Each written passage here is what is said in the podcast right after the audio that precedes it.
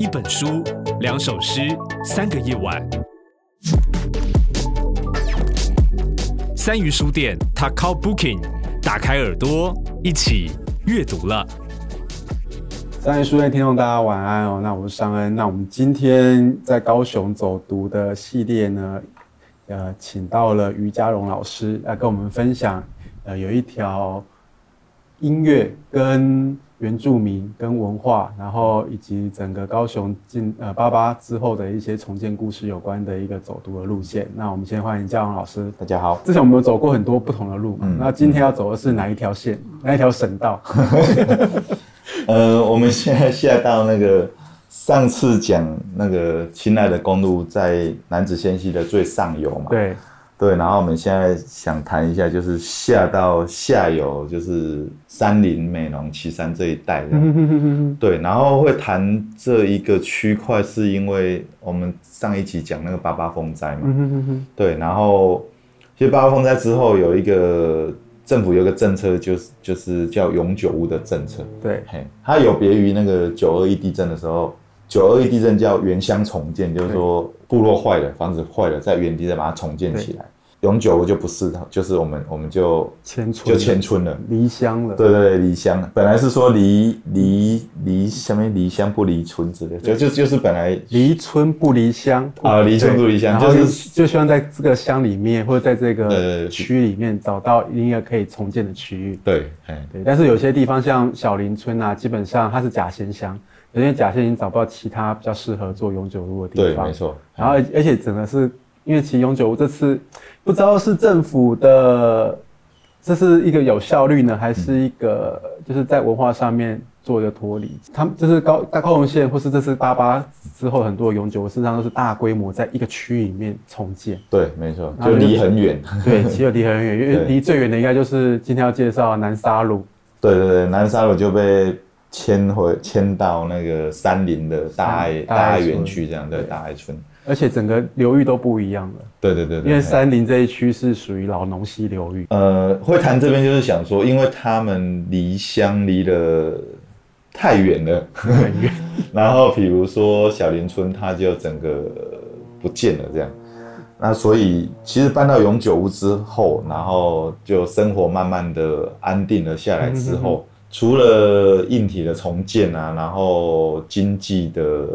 经济的重建之外，另外一个部分就是文化。嗯哼，对，文化的重建就是也也也慢慢被看见，然后非常的需要很快的进行，因为有一些祈老他们不嗯不太习惯这样子的大的变化。其实到永久屋去之后就。就还离开了蛮多人的这样。那玛夏，纳玛夏之前有个民族国小，就是第一个第一个村子。那民族国小它是全毁嘛？对对。然后他就在，他等于就就重新建了校址在大爱园区里面，嗯叫巴南花国小。对。哦，这个名字怎么来？巴南花是呃南沙鲁是布农族的，那巴南花是他们布农族里面很神圣的一种花。对，那这个阿浪校长他也是就是布农族的朋友，那他就很想用这个巴南花代表一个文化的传承的那种那种意象那种感觉，对，所以那时候在取名说，哎，是不是要叫还要叫民族国小？那个部落的意思是觉得应该有我们自己的想象在里面，所以就叫巴南花，其实应该叫巴南花民族国小。这个国小它就。重建完之后，然后孩子来了之后，他们就很积极的做一件事情，就是去那个复育，也不算富裕了，就是等于是做传统古窑的训练跟调查。OK，先调查，然后再做传承，这样。对对对，因为因为我们我们我们知道那个原住民他他只有口传历史，对古窑这件事情，哎，其实是很重要的一种传承的方式。嗯，对，很多歌谣，呃，很多。做人做事的道理，而且很多时候祖先哪里来这种祭典要使用的音乐也都是这些歌谣。对对对对对对对，它其实里面会讲讲很多最有名那种那个赛德克赛德克族啊或泰雅族啊、嗯、那种那种云丽斯那种老前辈唱的那种泰雅的歌，嗯、我们耳熟能详那种歌，它其实就就是在讲那个部落迁徙的路线。嗯，然后你在迁徙的过程，那个祖灵会给你祝福啊，你到新的地方去要干嘛啊？嘿嘿，其实很多歌谣有有有这种意涵，这样。对，所以但那个民族国小他就开始做这件事情。嗯，然后他们弄到后来就有一个叫做巴南花的那个合唱团，歌谣 歌歌谣的合唱团。对，就训练很多部落的孩子去唱歌、嗯、古古调，去唱歌谣。嗯、对，他就是用这个方式去，就等等于去做文化的重建的一开始这样啊。嗯、对，那我觉得这件事情，就除了大爱国小那个那个巴南花国小有做之外，就其其他的部落也慢慢在做。是。对，所以我们在书店的系列活动里面啊，其实就有邀请阿浪校长。嗯，他不太他不太出场的，可是他愿意到到城市里面的书店来跟大家分享他做的事情。因为那个巴南花合唱团其实也获得蛮多奖项的，然后出去表演，大家都非常的惊艳。嗯，比如说他们演唱那个布农族的八部合音，嗯，对，然后小朋友什么报战功，对，那其实就都市的人，尤尤其是透过孩子这么小的孩子，然后。他会讲母语，嗯、哼哼然后他会去理解报战功的意思，然后理解八部合音的意思在里面。呃，其实很多人会被感动。然后我们都讲原住民好像天生就很会唱歌，所以他们其实就还还有就是有很多不错的成绩啦。嗯、对，那我们有邀请阿浪校长去分享这个这个过程。嗯、嗯嗯然后在。就那个小林村或者邻近的六龟的那个老农部落，对对，其实就灾后同步在做这些事情。像像老农啊，他们就有找到那个以前早期的那种民俗民俗音乐的调查的学者去 去采集的录音带，这样。对，我们有一个叫韦腾雅的老师，他他也是我们走读的导导览的老师，他就在他们家的他先生家的。抽屉 找到几卷录音带，对，那是很早很早年代，就是就是什么中研院啊之类的学者去去录他们那个老农部老农村 对的业绩的时候唱的千曲哦，或者一些农耕的时候唱的歌曲的录音带，这样很珍贵。然后他们又找了其他的老，就是不同的相关的机构，把它做数位的输出，然后去想办法去。理解那个歌里面在讲什么，嗯、但是几乎无解了。其实不太能，因为因为平埔族的那个他们母语的那个流失太快了，对，对，那所以就只能学着唱，但是其实不太知道在唱。现在老农还有平埔族的业绩，或者是这些传统的祭典，有有有有有，老老农算是保留的，也算完整，算算完整的，对，嗯、所以我们有一条走读的路线，就拉到老农去。嗯，对，然后因为你你就去单纯去弹歌谣太艰深，嗯哼，然后好像也我不知道，可能也有的有的读者他会觉得就可能你因为你也谈也没办法谈太深入，因为我们那个流失的太多，语言又有隔阂，对对对对对，所以我们在跟部落设计这个流程的时候，就有一个新的做法，因为那个最近。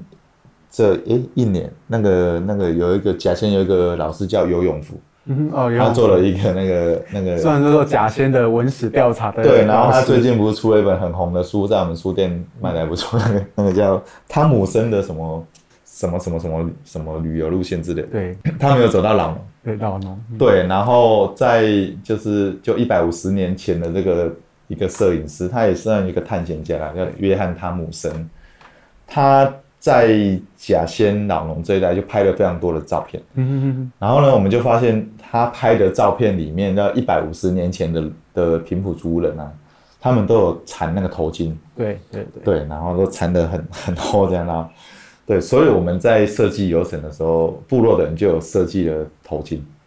就我们我们到我们到了之后就有去缠那个头巾，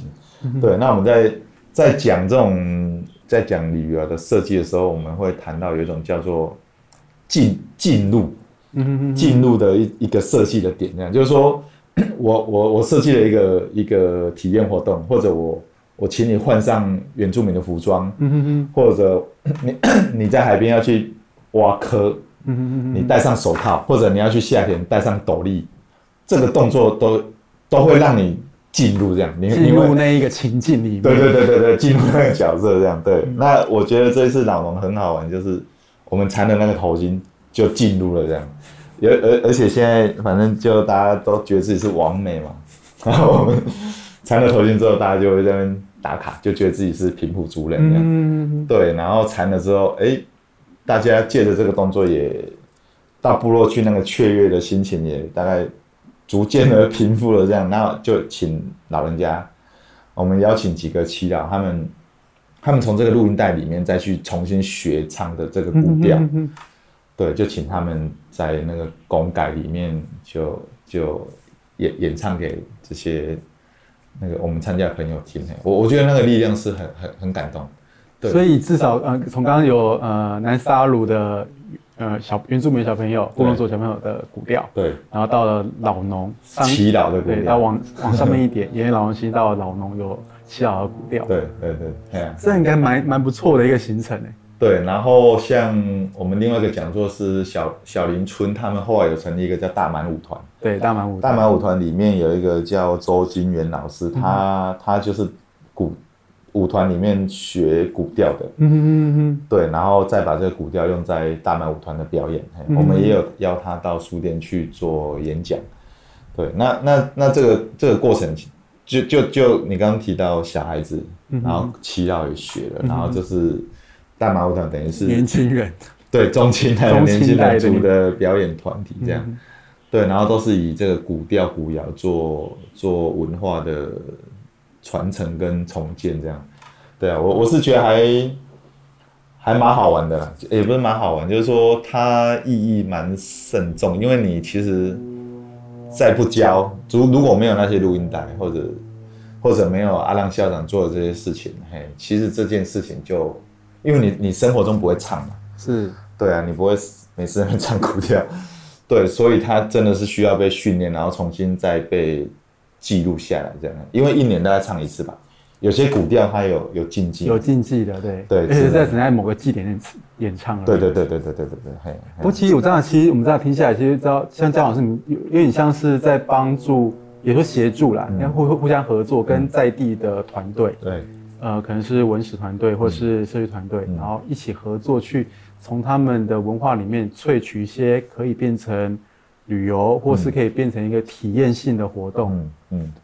的一个一个实验性的这样的一个系列性的，嗯的做的做法，嗯，其实这次跟三语书店一起规划这些游程，我我是我们我们当然在呃。办完这些活动，或者是说为什么办这些活动的背后比较深层的思考，是我们真的希望能借这种模式去帮助到部落。是，就是说，比如说你要付，你要你要让古调这件事情一直进行下去好了。哎呀，它其实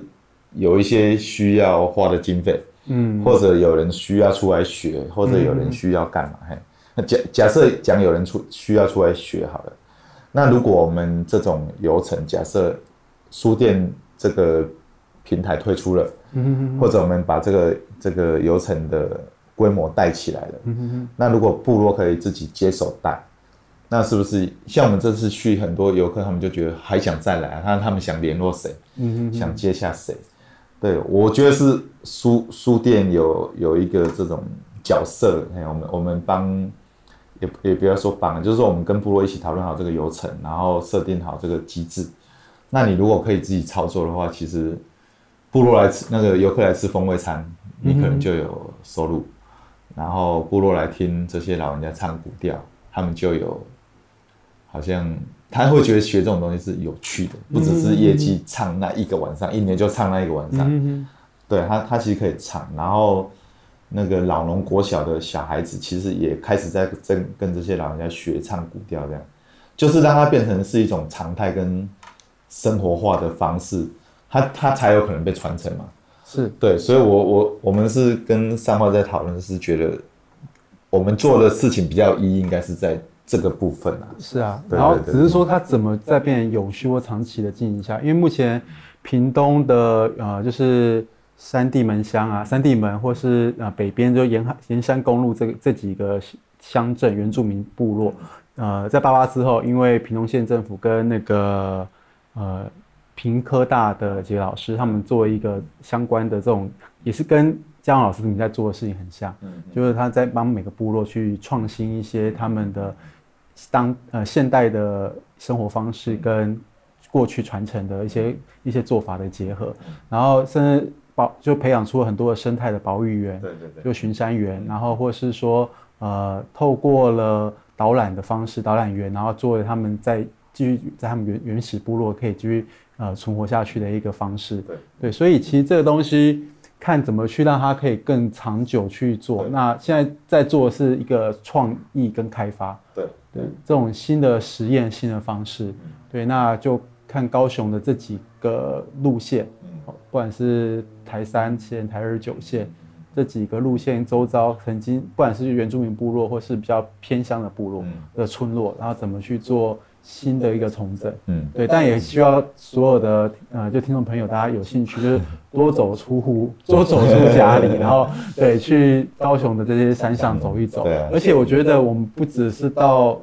旗山老街吃东西，或到美容吃板条。你再远一点，过月关山隧道就是山里了。山里其实除了刚刚这样说的这些，呃，就是重建部落，就是大爱村啊，或是那个有机有机农场之外，它其对它其实还有，其实山林是一个很舒服的地方，它里面其实有产烟叶。然后产葫芦，对对对对对对对，对，这是大家很很少知道。有一座月光山，对，然后月光山，多美的名字。对，然后那个其实它就月光山跟老王溪整个那是非常漂亮的地方。对，然后或者说到了。旗山在过去一点就是内门了嘛。对，那内门大家可能都知道宋江镇，但其实我觉得除了宋江镇，大家也去逛观音亭这些寺庙，或是那边很有名的中埔塞。对啊，中炮中炮塞，这就在此。对啊，所以其实那其实高雄县以前呃过去高雄县有很多很。嗯，在山区有很多很棒的地方，大家可以去走一走。嗯，对，我想这也是这次走读想要开发出来的更多更多的一些景点，然后也让大家可以从文化或从任何不同的方式去认识这些在地的地方。对，对啊。那当然最核心的是希望这边的人他们可以在这个地方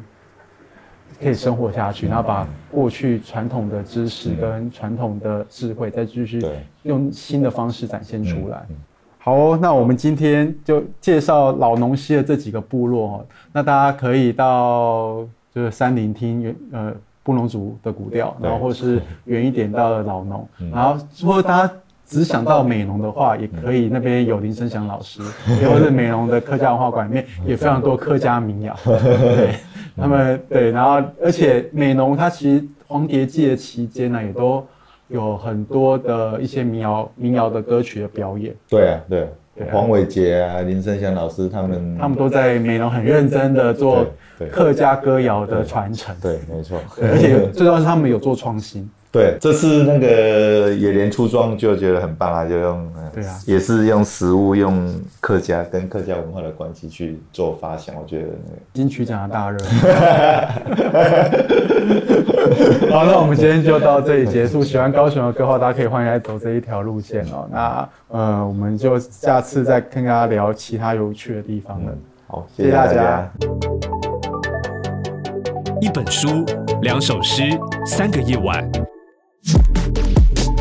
本节目由高雄三余书店制作提供。订阅 t a c o Booking，请上 Apple Podcast、Spotify 等平台。